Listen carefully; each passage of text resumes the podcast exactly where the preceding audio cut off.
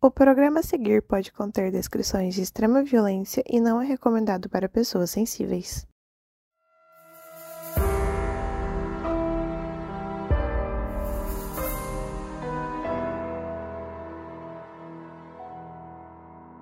Sabe aqueles vídeos de pessoas que encontram uma portinha aleatória em casa e quando a pessoa vai ver tem um quarto escondido lá? E que podia ser habitado por qualquer pessoa? Então, a história de hoje pode parecer uma dessas e começa com uma mulher imigrante alemã. Que durante 10 anos escondeu um homem no sótão de casa. Um sótão equipado com tudo que ele precisava: cama, comida e material para escrever. Ele só precisava fazer tudo o que ela mandava. Eu sou a Mabê. Eu sou a Carol Moreira. E hoje a gente vai contar a história da Valburga Österreich.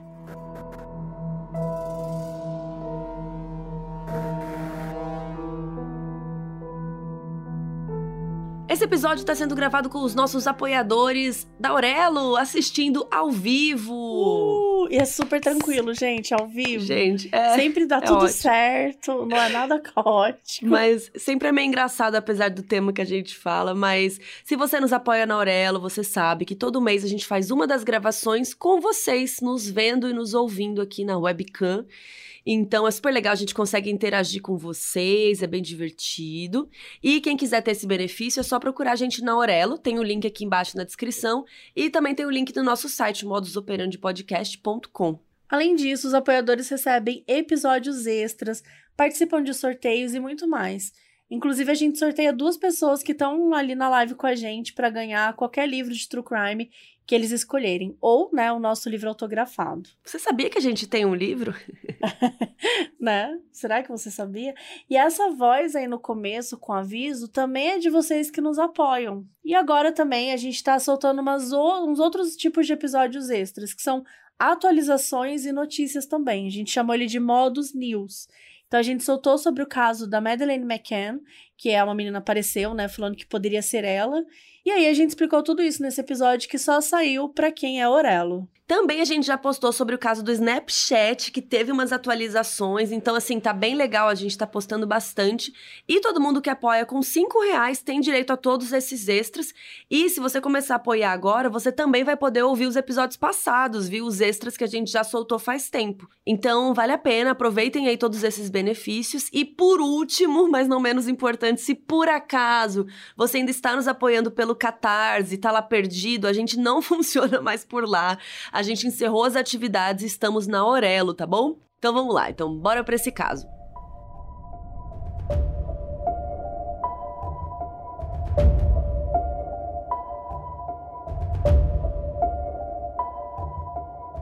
Se a gente falar Batman, qual que é a primeira coisa que você pensa? Um homem elegante, né? Como Bruce Wayne, que sempre tá de terno, rico, com aquele Batmóvel lá dele. E que de noite se veste com uma roupa preta, né? As orelhinhas de morcego, com a máscara. E vai combater o crime em Gotham City. Se alguém me ouvir descrevendo assim o Batman, eu provavelmente seria atacada. Mas se a gente dissesse que lá em 1930, nos Estados Unidos, quando as pessoas falavam de Batman, elas tinham outra imagem na cabeça. E se essa imagem fosse de um homenzinho franzino que tinha vivido num sótão por muito, muito tempo? Pois é. Essa história começa com o nascimento de uma menina chamada Valburga Korschel. E a Valburga, que por algum motivo tinha um apelido de Dolly, eu não. Valburga pra Dolly.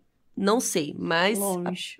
é uma coisa aí, sei lá, da época, não sei. Ela nasceu em 1880, em um lugar que a gente não sabe muito bem onde é, porque como essa história é bem antiga, não tem um registro oficial de onde ela nasceu exatamente. Algumas fontes dizem que ela nasceu em algum lugar no Império Alemão, e os pais da Dolly viviam num período de grande crescimento da Alemanha, enquanto um país super desenvolvido, perfeito, estava seguindo bem. E então, por isso, algumas fontes acreditam que ela tenha nascido lá. Só que outras fontes dizem que antes mesmo do Império Alemão cair, os pais da Dolly tinham se mudado para os Estados Unidos. Mais especificamente para Milwaukee, no estado de Wisconsin. Isso porque Milwaukee era um lugar que concentrava muitos imigrantes alemães que tinham ido morar nos Estados Unidos. Então teria sido lá que o casal teve a sua filha, que seria a Dolly. Num artigo de um jornal, porém, uma história sobre o assassinato dá informação de que a Dolly teria nascido em Chicago, de pais franco-germânicos. E esse mesmo artigo conta que ela cresceu em Chicago e depois ela se mudou para Milwaukee, né? Só muito depois de já ter se casado pela primeira vez. Mas enfim, as fontes mais confiáveis sobre essa história, né, dizem que ela cresceu mesmo em Milwaukee. Quando ela tinha só 8 anos de idade, em 1892, o pai da Dolly um dia saiu de casa e nunca mais voltou, deixando ela, mãe e uma irmã chamada Madalena completamente sozinhas. Então, aos 12 anos de idade, a Dolly já precisava ajudar nas contas de casa.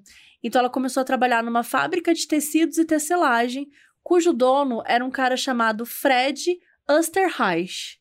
E acho que é legal a gente falar aqui que escreve Oesterreich, mas a gente não fala alemão e a gente tá dando nosso melhor aqui.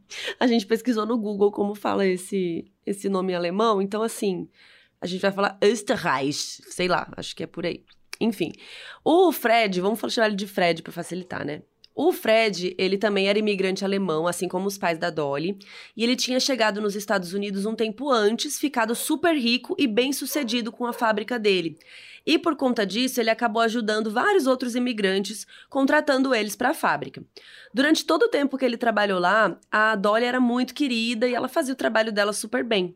Ela era uma moça simpática, conversava com todo mundo, se dava bem com a galera de lá. E conforme ela foi crescendo e virando uma mulher, pelos olhos da época, né? Ela também começou a ser considerada atraente. Ainda mais porque a Dolly era aquele padrãozinho, assim. Ela tinha cabelo loiro ou um castanho bem claro, pele branca, olhos claros. E além disso, além de ser bonita, ela era simpática. Ou seja, o pacote completo, né? Para aquela época, né? Porque era 1897, Nessa então época ela tinha. também, não é mesmo? É, também. Mas em 1897, com 17 anos, ela estava no auge, né? E aí ela casou com o próprio chefe, o dono da fábrica.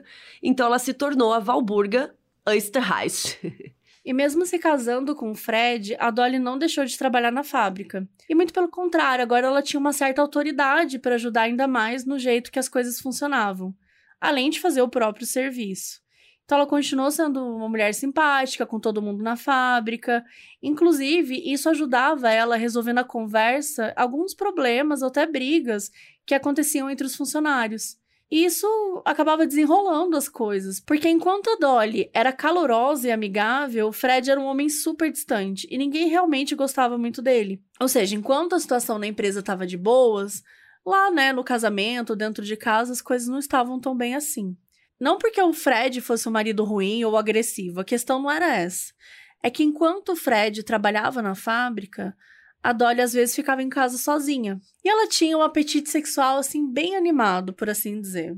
Ou seja, ela queria fazer sexo mais vezes do que o Fred queria ou conseguia. Não apenas por trabalhar, mas porque ela era. a bicha era animada. E por causa disso, a Dolly tinha vários amantes. E todo mundo meio que sabia, ou pelo menos tinham fofocas, rumores pelas costas dela sobre isso. E esse tipo de conversa era ainda maior, considerando que o Fred passou a ficar mais tempo na fábrica, mas por algum motivo a Dolly passou a ficar menos tempo.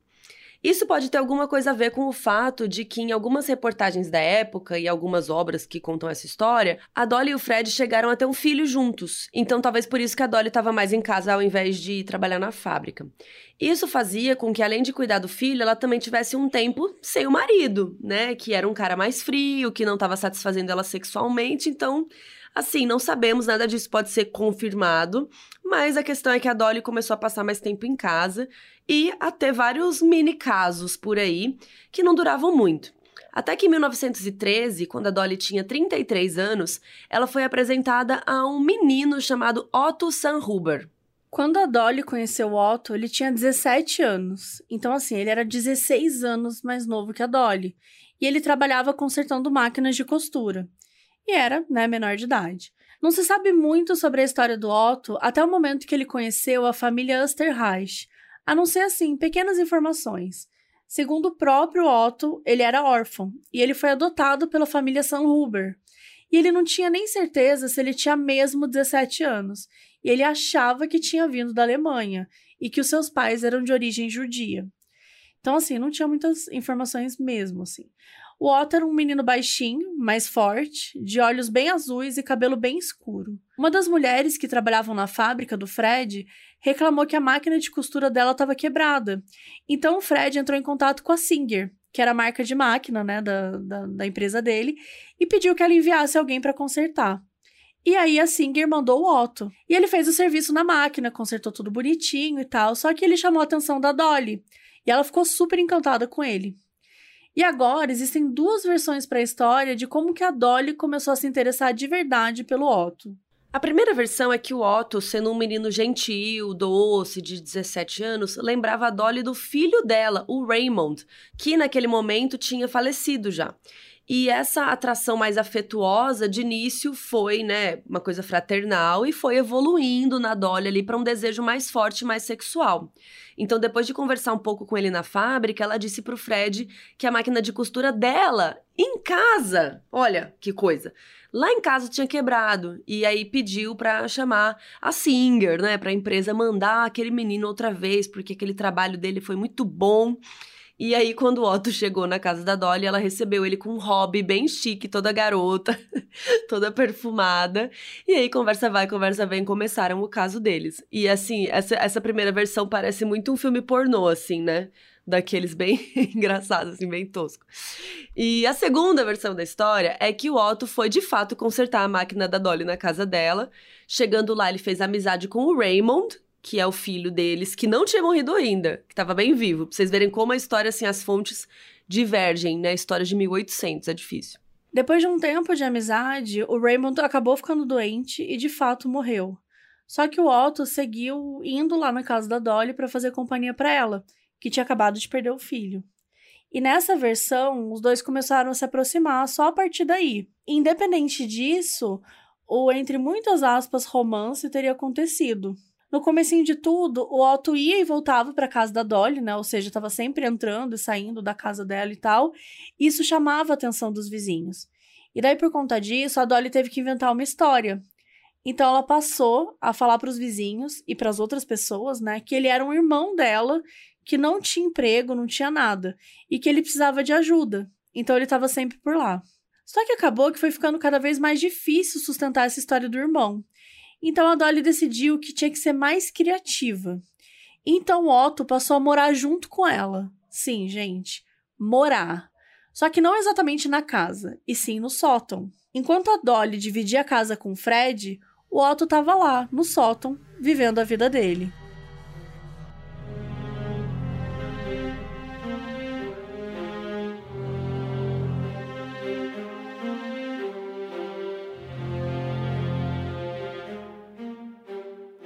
Ter o Otto lá no sótão era uma ideia infalível para Dolly, já que o sótão da casa deles só era acessível por uma partezinha muito específica da casa, que era um painel falso no teto dentro do closet da Dolly que ficava dentro do quarto.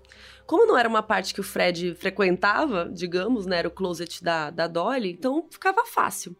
Ela chegou a trancar o sótão e o closet com um cadeado, e quando Fred perguntou o motivo, ela só disse que queria manter os casacos de pelo bem seguros, porque realmente esses casacos são caros, né? E aí ficou por isso mesmo.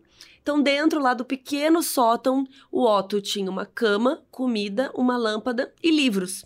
E além disso, o Otto era um hóspede assim, super quietinho. E durante o dia, ele arrumava a casa todinha. Segundo o próprio Otto, ele arrumava as duas camas, já que o Fred e a Dolly dormiam em quartos separados. Ele lavava as roupas, polia algumas joias, ajeitava os sapatos do Fred, ele esfregava o chão da casa, varria, ele cuidava da casa inteira, porque o Fred não estava lá, né? E se o Fred não estivesse em casa, ele também lavava louça. Ele também lavava e limpava direitinho todos os vegetais que entravam na casa. Alguns dias, quando nem a Dolly nem o Fred estavam em casa, o Otto até se arriscava e ele saía do sótão para fazer gin caseiro. Um costume que era relativamente comum ali naquela época, já que os Estados Unidos estavam no período da lei seca, né? Então as pessoas tinham que ser criativas e se virar com as receitas caseiras, né? Ou bebidas clandestinas mesmo. E durante a noite ele ficava quietinho dentro do quarto dele, lendo livro de ficção científica. Porque além de consertar a máquina de costura, o Otto tinha um sonho, que era ser escritor. E a Dolly, ela queria muito fazer esse sonho dele acontecer. Então ela deu para ele materiais de escrita para que ele pudesse trabalhar nas histórias dele. E ela inclusive recolhia os originais dele, né, depois que ele terminava de escrever, e enviava para potenciais editoras e revistas que quisessem publicar. Nessa época tinham revistas muito famosas chamadas Pulp Magazines, que a gente falou sobre elas no nosso livro. Você ouviu falar que a gente também é escritora como Otto? A gente tem um livro chamado Modus Operandi Guia de True Crime. E essas revistas podiam ser chamadas também de Pulp Fiction, né, de ficção. E então é aquele mesmo nome do filme do Tarantino, e tinham várias historinhas numa mesma revista. E digamos que assim, nem sempre eram histórias de qualidade, né? Essas pulp magazines e tal, elas eram consideradas literatura mais, mais zoada mesmo, meio tosca, sabe? Então, assim, a gente nunca vai saber se o Otto era um bom escritor ou não, porque essas publicações também não eram grandes coisas. Aí coloca aí nos comentários de modusoperandipodcast.com se vocês acham que ele escrevia bem ou não. Eu acho que ele pode ter, até escrever bem, porque ele lia muito, né? Mas não sei. Enfim, aí a Dolly mandava as histórias dele com o pseudônimo de Walter Klein.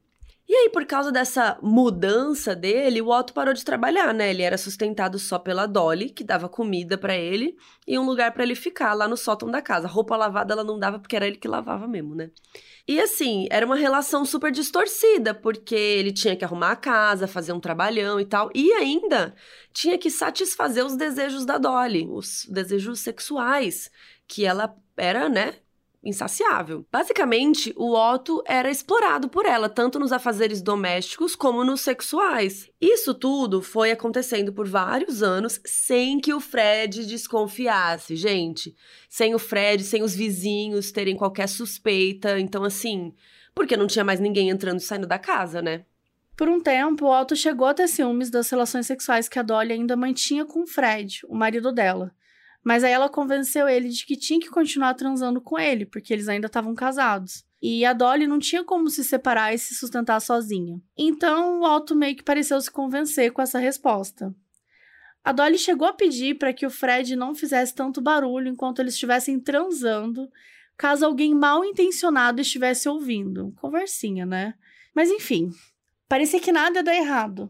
Até que em 1918, cinco anos depois que essa história entre a Dolly e o Otto começou, os Osterreich mudaram para Los Angeles. E segundo a maioria das fontes, não fica muito claro exatamente por que eles tiveram que se mudar. Mas tem uma fonte que dá uma explicação muito boa que a gente particularmente amou. O Fred estava encucado com a casa que eles moravam, porque, afinal, às vezes ele via um vulto passando lá em cima, ou ouvia barulhos estranhos, sem explicação. Às vezes, um charuto que ele tinha deixado pela metade, o charuto sumia. Então, gente, nessa teoria, ele teria ficado com medo da casa estar tá mal assombrada. Ou ainda, que ele estava ficando meio doido e ele quis vazar. Gente, eu amo que não era fantasma, era apenas um amante morando no seu sótão. Eu não sei o que é pior, você ter um fantasma em casa ou um amante escondido. Enfim, outras poucas fontes dizem que a família se mudou para Los Angeles só porque o Fred e a Dolly tinham ido passar férias lá, se apaixonaram pela cidade e tal. Mas, de início, a Dolly não quis se mudar, né? Claro, porque como que você leva o amante no caminhão da mudança? Maior treta. Então, assim, pensa na logística que ela teve que arquitetar ali na cabeça dela para poder levar o cara e não ser pega. E ainda, né? Porque vai que o Otto não queria mudar, sei lá. Enfim, aí a conversa sobre a mudança foi amadurecendo até que ela cedeu. Então a Dolly falou: beleza, a gente muda. Mas tem uma condição. E a condição que ela deu foi que ela que escolher a casa que eles iam morar. E o Fred não teve muita objeção a isso, né? Então a Dolly foi lá e ela escolheu uma casa que tinha o quê? O que vocês acham que ela queria que tivesse na casa, né? Um sótão, obviamente. Tudo isso para que o Otto pudesse morar com eles também lá em Los Angeles. Afinal, né, os dois não podiam ficar longe um do outro. Só que sótão era muito raro de encontrar em Los Angeles, ao contrário de Milwaukee, né? Mas eles deram um jeito. O Otto, inclusive, foi antes para Los Angeles para poder se estabelecer lá no sótão né, no lugar que ele ficaria, nesse novo lugar que ele ficaria, e a Dolly deu para ele dinheiro. E gente, não é que ela pegou um dinheiro dela do salário, pegou o dinheiro do marido, não. Ela deu dinheiro para ele das histórias que ele tinha vendido, tá? Então, ela lembra que ela pegava aqueles originais dele e vendia? Ele tava ganhando um dinheirinho com isso, ela pegou esse dinheiro, deu para ele. Eu fiquei pensando, será que ela dava todo mês ou ela só deu dessa vez? Porque, né? Então, fica aí, fica Achei aí. bem engraçado isso, que ela fica pegando o dinheiro das escritas Uhum. dele, né? Total. Palhaçada. E aí ele foi de trem na frente. E aí depois foi o Fred e a Dolly, né? Depois eles chegaram com o resto da mudança. Então foi lá a família Osterreich e o Otto desbravar uma nova cidade. Mas assim, na verdade só o casal, né? Porque o Otto, o, marido nem sabia que estava lá ainda. E ele só podia desbravar o sótão porque ele não saía de lá. Então tinha muita opção para ele. O Fred comprou uma nova fábrica e eles seguiram a vida. E quatro anos se passaram nessa mesma dinâmica que eles tinham em Wisconsin. O Otto escrevendo, trabalhando em casa, sendo amante da Dolly, entre muitas aspas, e o Fred trabalhando fora. Só que em agosto de 1922 aconteceu uma coisa que mudou tudo.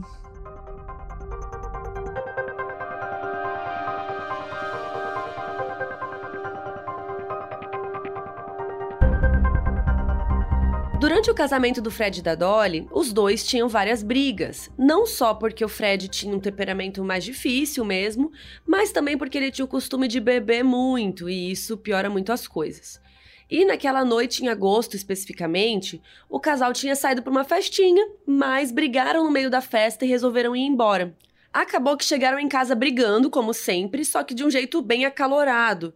E a briga deve ter sido tão pior do que as outras normais, entre muitas aspas, como diz a Mabê, das brigas deles, porque o Otto foi ficando preocupado ouvindo tudo aquilo e acabou descendo do sótão pra proteger a Dolly. Gente, depois de quase 10 anos escondido, ele achou que a briga era grave o suficiente para ele ter que sair do esconderijo. Algumas fontes dizem que o casal estava brigando na sala, outros dizem que era no quarto, mas o fato é que era uma briga bem pesada.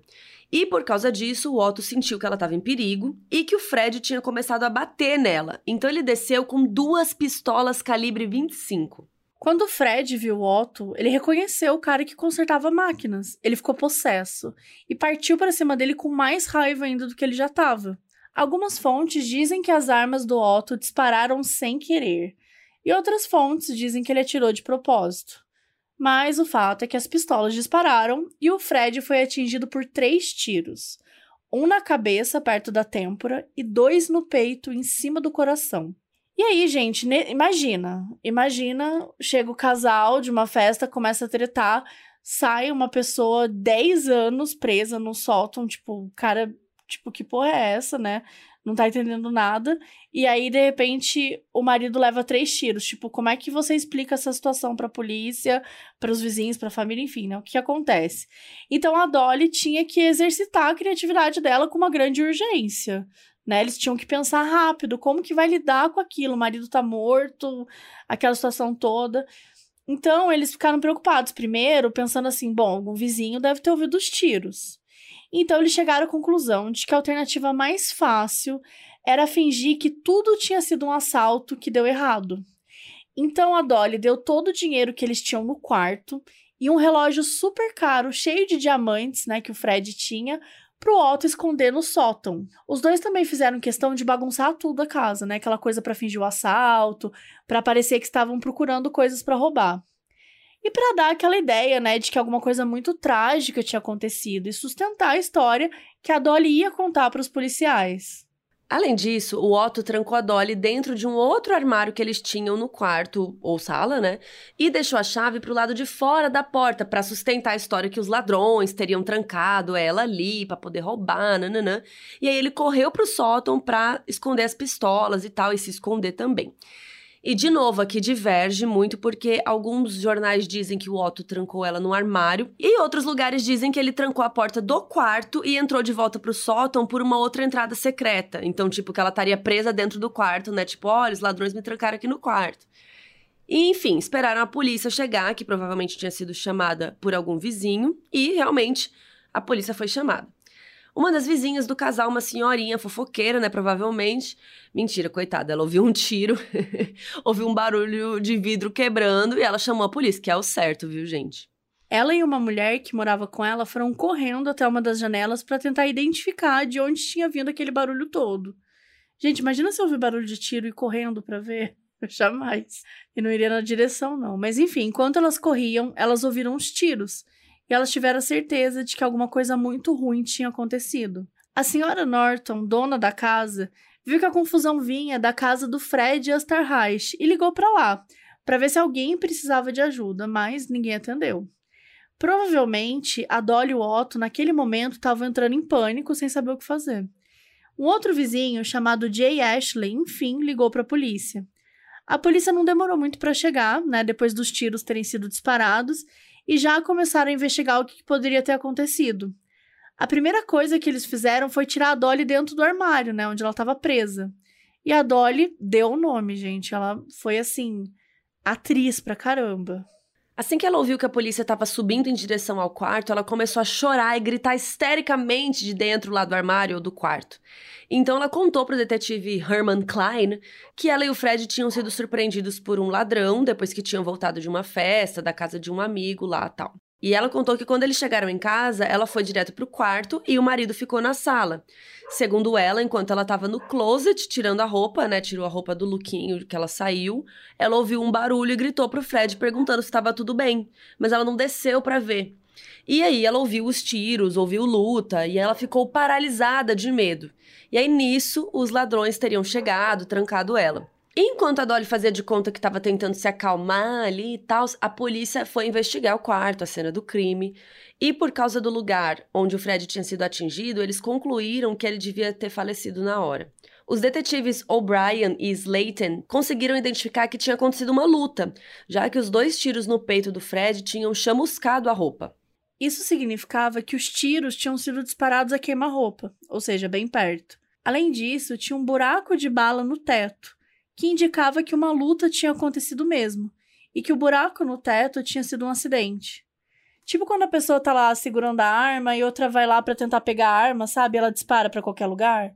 Inicialmente, como ela era única na cena, né, e o Fred era bem rico, o detetive suspeitou que a Dolly tivesse matado o marido para ficar com todo o dinheiro dele. Ainda mais porque as duas armas usadas, né, as calibres 25, eram consideradas de pequeno porte, bem diferente da que o ladrão costumava usar, que costumava ser maior e mais potente e tal. O detetive do caso também ficou meio desconfiado depois que ela falou que os dois não brigavam, porque pro detetive, né, todo casal briga. A Dolly, inclusive, insistiu que não, que eles nunca nem tinham chegado perto de brigar. E apesar de ser uma suposição assim bem abstrata, isso fez com que o detetive desconfiasse ainda mais dela, porque ela foi muito enfática, falando que não, a gente não brigava, era normal e tal. Mas sempre parava no impasse, porque a Dolly estava presa no armário, né, quando a polícia chegou. E as chaves não estavam com ela, não estavam próximas da porta. Elas realmente tinham sido jogadas para um outro lado no quarto, então não teria como a Dolly se prender, né? Não teria, não seria possível isso. Os detetives até chegaram a colher digitais da maçaneta da porta de uma pessoa, que não era nem o Fred nem a Dolly. E eles testaram para ver se dava match com alguns suspeitos que eles tinham, que eram só alguns vizinhos mesmo que tinham aparecido por lá. Já que na história que a Dolly contou, ela não chegou a ouvir nenhuma conversa. Então não dava para saber se tinha sido um homem ou uma mulher, né, que entrou na casa e tal. Claro que as digitais eram de quem, gente? Do Otto, mas naquele momento a polícia nem sabia que ele existia, né?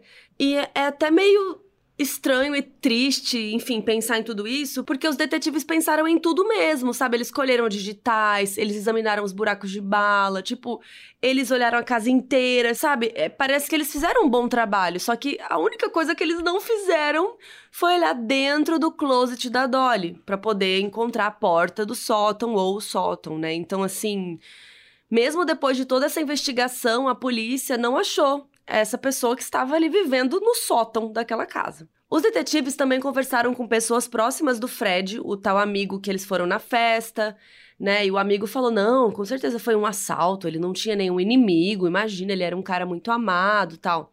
Então, infelizmente, né, o caso ficou em aberto, apesar de que o detetive Klein dava uma olhada nesse caso de vez em quando. Independente de qualquer suspeita, a Dolly estava livre, né, agora para viver a vida dela de viúva. E ela podia ter quantos amantes e namorados quisesse. Inclusive, gente, ela se mudou para uma outra casa em Los Angeles, de novo uma casa com sótão, pro Otto morar lá. Sim, mesmo que o Fred não estivesse mais lá e não tivesse mais necessidade nenhuma do Otto se esconder, ela obrigou o Otto a morar, a continuar morando no sótão. E pior que isso, parecia que ele queria continuar no sótão. É o que as fontes da época diziam. A única coisa que agora era diferente, né, é que dessa vez o Otto escrevia com uma máquina de escrever. Porque o silêncio absoluto não precisava mais, não, não precisava mais esconder nem nada, porque o Fred não morava mais lá. Então o Otto tinha comprado a máquina de escrever com o próprio dinheiro dele. E lembra que a gente comentou que a Dolly enviava os originais das histórias e tal de vez em quando? Então, gente, várias histórias dele foram publicadas ao longo dos anos, em revistas, em vários tipos de publicações. Então, ele começou a tirar um dinheiro com o trabalho dele. Então, a Dolly aproveitou que o Otto continuou no sótão para trazer outras companhias para dentro de casa. Mas isso logo, né, se provaria ser uma péssima ideia.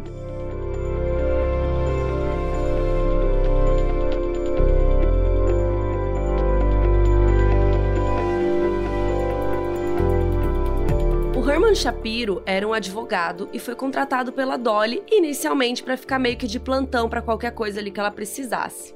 Eu amo que ela tinha um advogado. Então, assim, ela sabia, né, que ela era meio suspeita ali pra polícia, ela não, não sabia se a polícia descobriu alguma coisa, ela falou, já vou arrumar um advogado aqui, né? Não tá errada.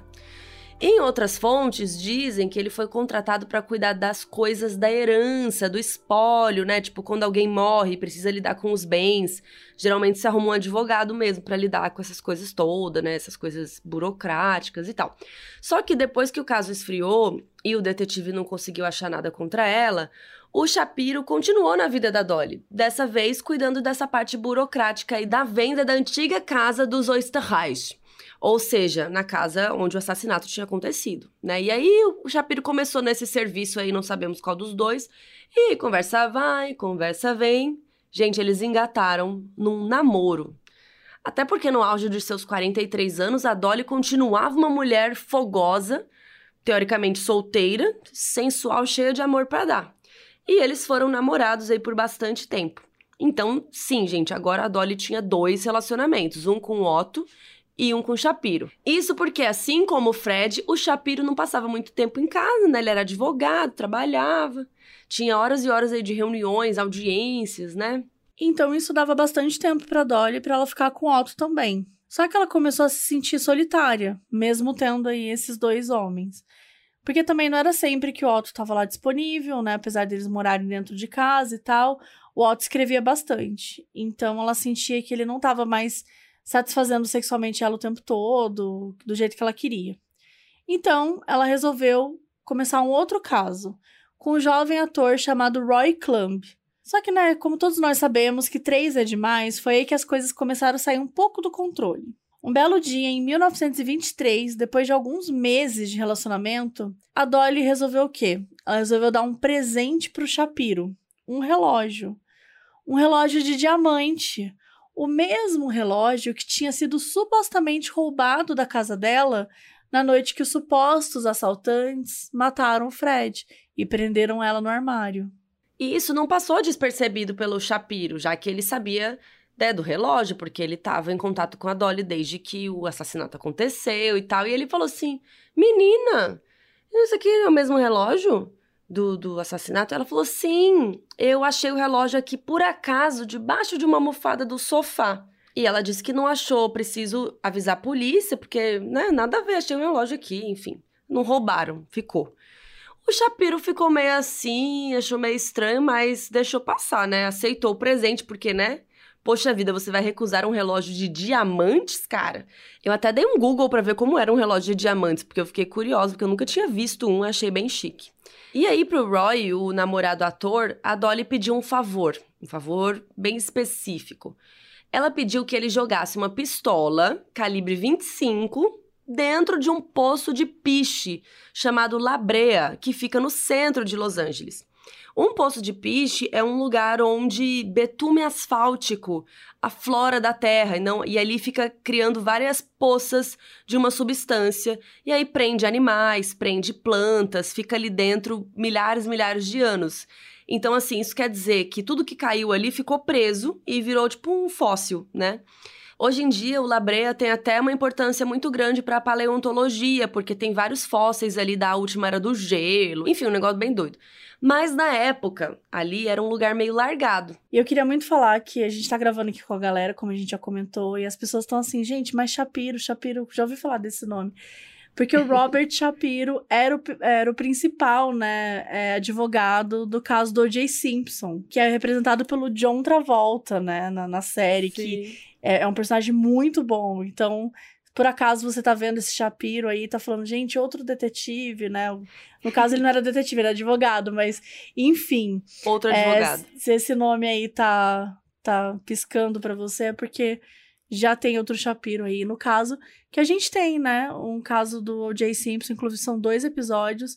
Se você nunca ouviu, a gente convida você a ouvir. E se você imaginou esse Shapiro aqui com a cara do John Travolta, tá tudo bem também, porque eu imaginei também um pouco. Eu também imaginei ele um pouco com a cara do John Travolta, infelizmente.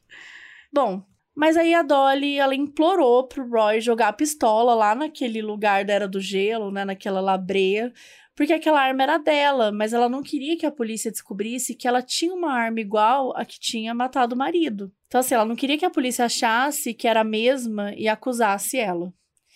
Então, né, ele foi lá e fez. Ele fez esse favor para ela sem questionar muita coisa. E ela também mandou esse papinho para um vizinho que enterrou a outra arma no jardim dele, embaixo de um roseiral. Gente, com todo respeito, mas o golpe tá aí, cai quem quer, né?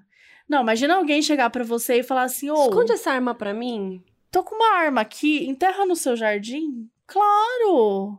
Claro. Tem algum outro crime que você queira que eu assuma também? Tem um corpinho ou... para enterrar aqui também, Gente, né? sério, como como consegue? Assim, por isso que eu, para mim, a Valburga, a Dolly, era devia ser uma mulher muito fascinante, muito bonita, Sim, muito charmosa, para conseguir convencer as coisas absurdas que as pessoas faziam por ela. Porque assim, é ina... primeiro que assim, você tá saindo com a pessoa há pouco tempo, você vai jogar essa arma longe, mas ok, até aceito. Agora você convence o vizinho a enterrar no jardim dele. No, não, meu, no seu próprio, né? Tipo, eu enterro ah. no teu, se, tu, se você tipo quiser, tipo assim, né? No exato, meu... no máximo no teu. Não dá, não dá. É. Mas enfim, o cara fez isso, enterrou e tal. Só que o que a Dolly não contava era que o Roy, né, o boy, ele tava muito apaixonado por ela. E aí, meses depois, quando eles terminaram, Roy ficou puto.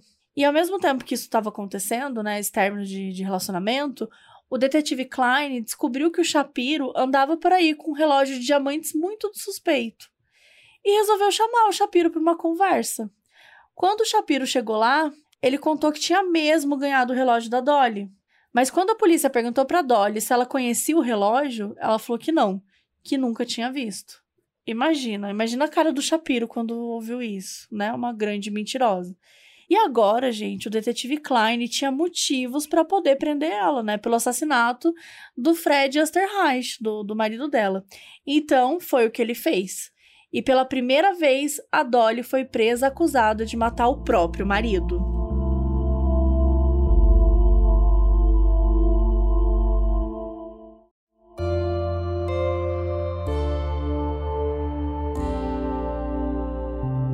Assim que a prisão da Dolly foi noticiada, já que o crime ainda estava sem solução e tinha sido contra uma família importante, o ex-namorado dela, o Roy, leu no jornal tudo o que tinha acontecido. E ficou morrendo de medo de ser acusado de ser cúmplice dela. Porque, né? Fica jogando a arma dos outros no piche, não é mesmo? Pois é, então ele saiu correndo para contar para o detetive Klein o que tinha acontecido. E aí, de novo, gente, outras fontes dizem que ele foi contar tudo pra polícia assim que ela terminou com ele, como vingança. O negócio que importa é que ele hablou, ele contou tudo. E de novo, né? Tem gente que diz que o Klein procurou, procurou, procurou a arma no poço e nunca achou, mas outros dizem que ele de fato achou a arma, mas que ela estava tão deteriorada pelo betume, né, pelo piche lá, que não dava para tirar nenhuma prova forense dela. Mas vocês lembram que tinham duas pistolas? Pois é, a segunda estava no quintal do grande amigo vizinho de Dolly, né? E esse vizinho também resolveu contar para a polícia. Mas assim como a primeira arma, essa também estava super deteriorada e ela era meio inútil. Ainda assim, o Klein tinha um caso relativamente sólido o suficiente, né, com pelo menos duas testemunhas que tinham pego as armas com a Dolly. E tinha a questão do relógio de diamantes, que tinha sido roubado e depois foi achado pela Dolly embaixo de uma almofada, segundo ela. E é aqui que a história dá uma virada, né? Como se já não tivesse doido o suficiente. Enquanto a Dolly continuava presa, ela seguia conversando com o Shapiro, que continuava namorando com ela. Então a Dolly confiou no namorado um favor muitíssimo importante. Ela precisava que ele fosse fazer umas compras e entregasse essas compras para um homem. Um homem que morava no sótão da casa dela.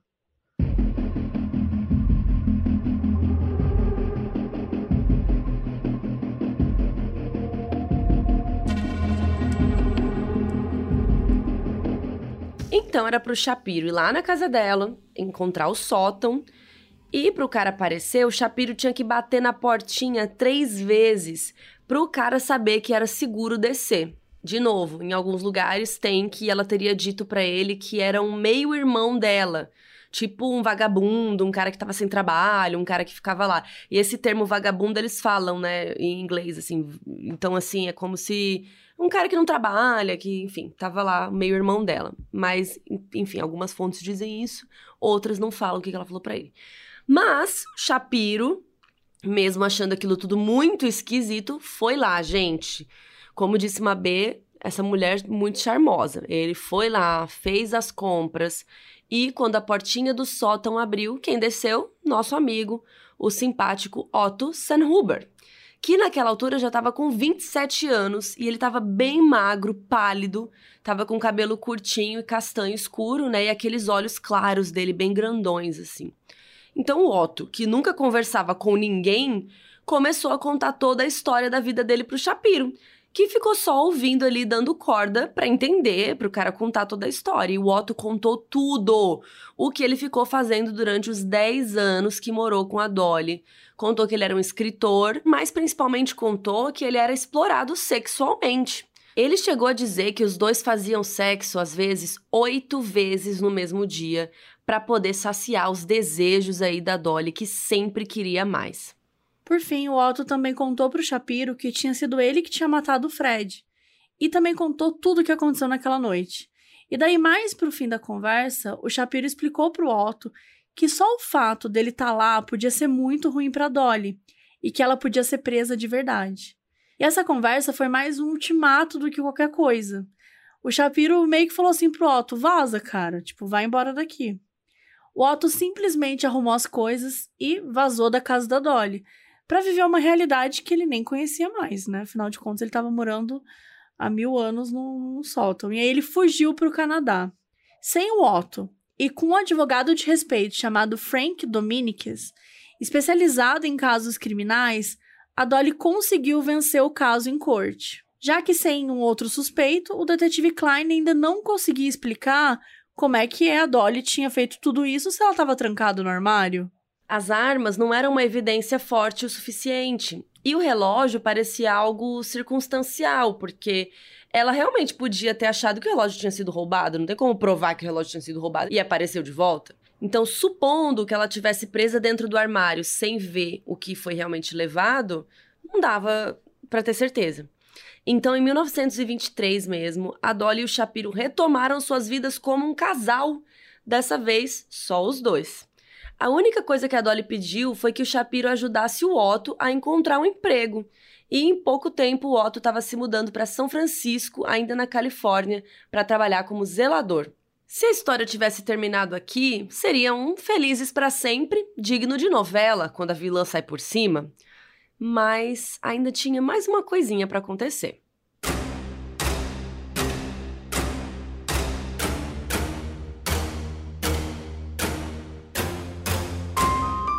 Bastante tempo passou depois que a Dolly, né, tinha se safado dessa acusação aí maior de assassinato. E ao que tudo indicava, a vida dela com o Shapiro estava tranquila, o namoro seguia prosperando. A gente não sabe se a Dolly chegou a voltar para o trabalho depois da morte do Fred ou se ela ficou apenas vivendo da herança dele, né? Então, dá para supor que só o Shapiro trabalhava, e ainda como advogado. Mas, assim como as paixões da Dolly iam esfriando com o tempo, o dinheiro também foi acabando. E em 1930, sete anos depois, as coisas começaram a ficar menos intensas. E a Dolly e o Shapiro começaram a ficar mais infelizes com a situação. A Dolly, inclusive, chegou a ser processada em 1928 pela esposa de um cara chamado Ray Hendrick.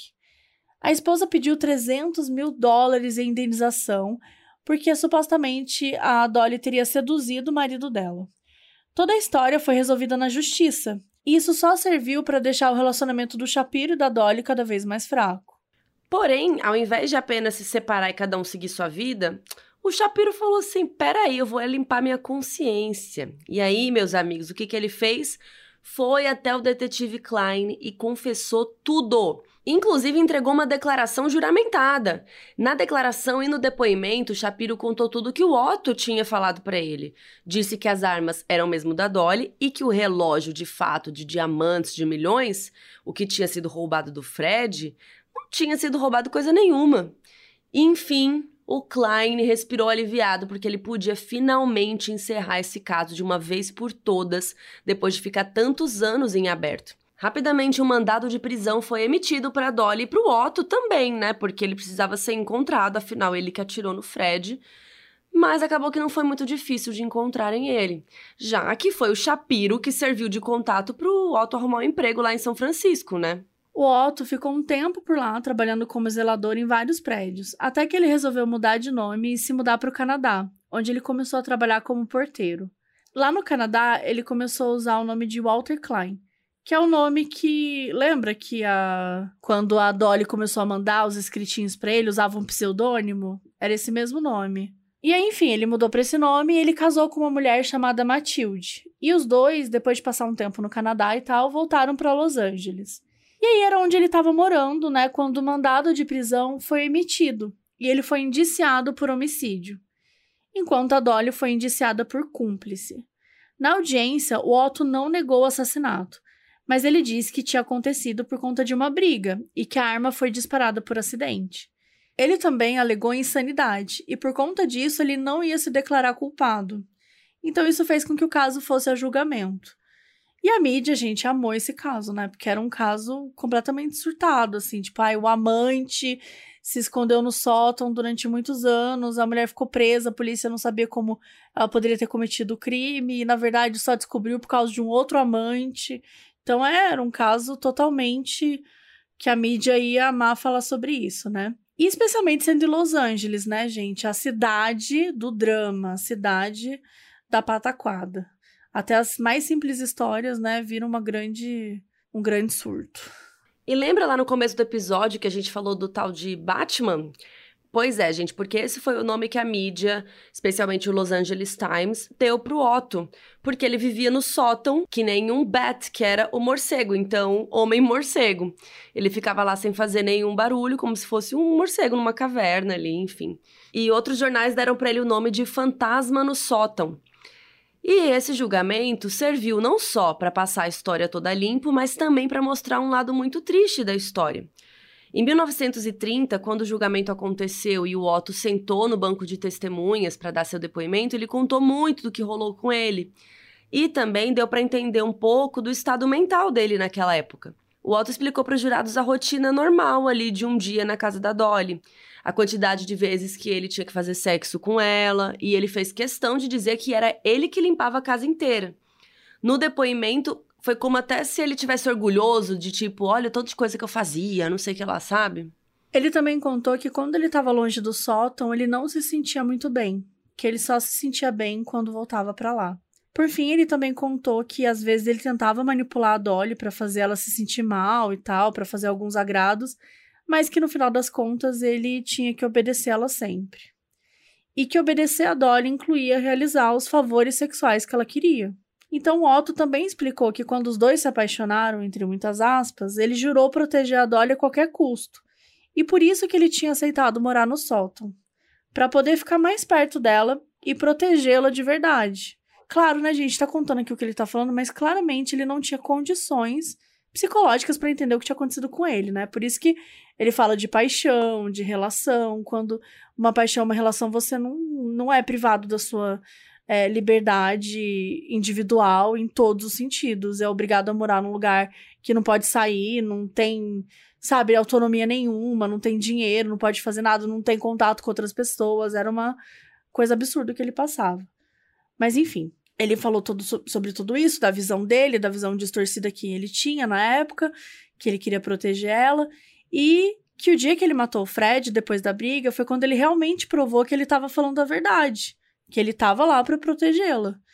E além de tudo que o Otto comentou, o advogado dele, um homem chamado Earl Wakerman, apelou para a simpatia do júri, dizendo que um menino de 17 anos tinha sido seduzido por uma mulher muito mais velha e que ele tinha sido manipulado por ela de diversas formas. Né, a posição dominante da Dolly com relação ao Otto era bem clara, né, era financeira, era em todos os aspectos. E de fato era verdade, né? Ainda mais considerando o depoimento do próprio Otto ali no julgamento. E a Dolly acabou admitindo que o Otto tinha atirado no marido dela e que ajudou ela a fingir que era um assalto. Mas falou que ela mesma não tinha feito nada, que ela mentiu para a polícia para proteger o coitado do Otto. Ela disse que não achava que ele tinha feito de propósito e ela não queria expor toda a sua vida para o mundo, falar que ele morava ali na casa e tal. E ela ainda falou que amava muito seu marido, apesar do Otto estar tá ali no porão há anos.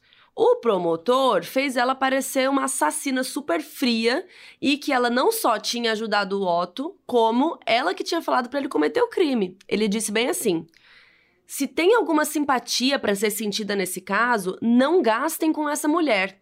Toda sua simpatia deveria estar com um homem morto que queria uma casa e uma esposa carinhosa e que foi assassinado dentro de sua própria casa quando descobriu o amante da sua esposa infiel na sua sala. E a última coisa que o promotor falou foi: enforquem essa mulher. O Otto acabou sendo considerado culpado por homicídio não intencional, ou seja, homicídio culposo mas de qualquer forma o Otto não pôde ser preso e continuou em liberdade. Isso porque na Califórnia o tempo de prescrição para casos de homicídio do tipo involuntário é de seis anos. E o crime tinha acontecido em 22, oito anos antes do julgamento. Ou seja, já tinha vencido o tempo que ele poderia ser preso. Se fosse, por exemplo, ele condenado por homicídio premeditado, aí sim ele poderia ter sido preso. Mas ele vazou de Los Angeles, se casou, mudou de nome e sumiu do mapa. O julgamento da Dolly terminou num impasse, porque os jurados não conseguiram chegar a uma conclusão com relação a um veredito. Então a Dolly também acabou livre. Pois é. Além dela se declarar inocente por não ter disparado os tiros, ela também dizia que já tinha sido interrogada, né, pela polícia na época e não tinha sido considerada culpada. Então ela já tinha lidado com muita polícia. E não se sabe muito da estratégia de defesa da Dolly além disso, né? Só que o histórico de agressão do Fred pode ter jogado aí a favor dela. Além do fato de que ela não deu os tiros e ainda tinha acabado presa dentro de um armário. Mesmo tudo fazendo parte, né, de uma situação entre ela e o Otto. Um final não muito satisfatório para uma história pra lá de esquisita.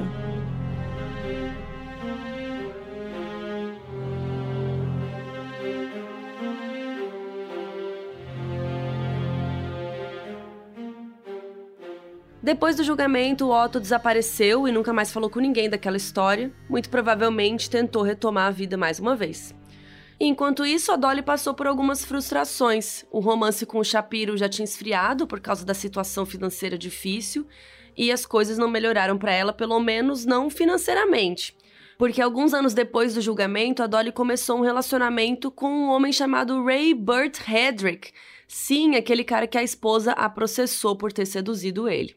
Bom, em 1958, pouco mais de 20 anos depois do julgamento, a Dolly estava vivendo num pequeno apartamento em cima de uma garagem, num bairro mais pobre ainda em Los Angeles. Segundo um artigo do Los Angeles Times de 95, a Dolly faleceu em abril de 61, aos 75 anos, e tudo que ela tinha ficou para o seu companheiro Ray, com quem ela tinha casado apenas duas semanas antes de morrer.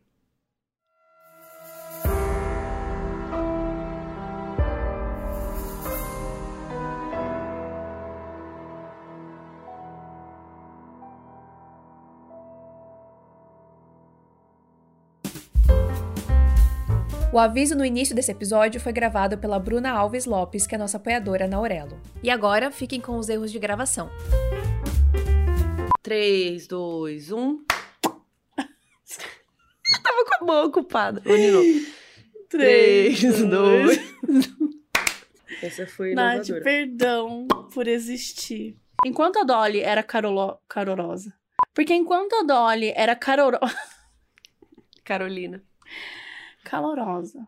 Inclusive, entregou uma declaração jume... jumentada. Jumentada. Meu Juramentada. Deus, eu amei jumentada. Inclusive, entregou uma declaração juramentada, junto com este avião que está passando. E, e vocês não sabem que o nome do filho que eu e o Beto queremos ter é Otto, né? É, se for menina, Ota. Outra menina. Puta, pelo Ai, amor de Deus. desculpa.